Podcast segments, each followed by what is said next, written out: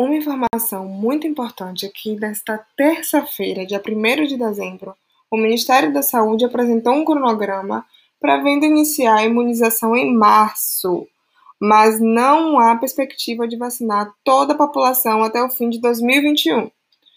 Os grupos prioritários são trabalhadores da saúde, população idosa a partir de 75 anos de idade, pessoas com 60 anos ou mais que vivem em instituições de longa permanência e população indígena.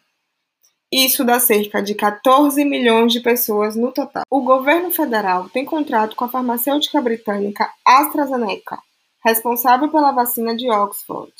Já o governo de São Paulo fez acordo com o laboratório chinês Sinovac, responsável pelo imunizante Coronavac. É bom ressaltar que os dois produtos estão em fase final de testes. Então, gente, enquanto não houver imunização em massa, é muito importante manter as medidas de contenção desse vírus. E vocês sabem quais são?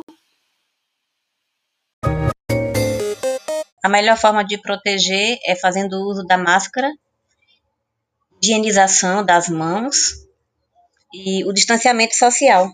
É, é, máscara facial. Lave a mão. É isso aí. Até Miguel, que é tão pequeno, já sabe o que fazer.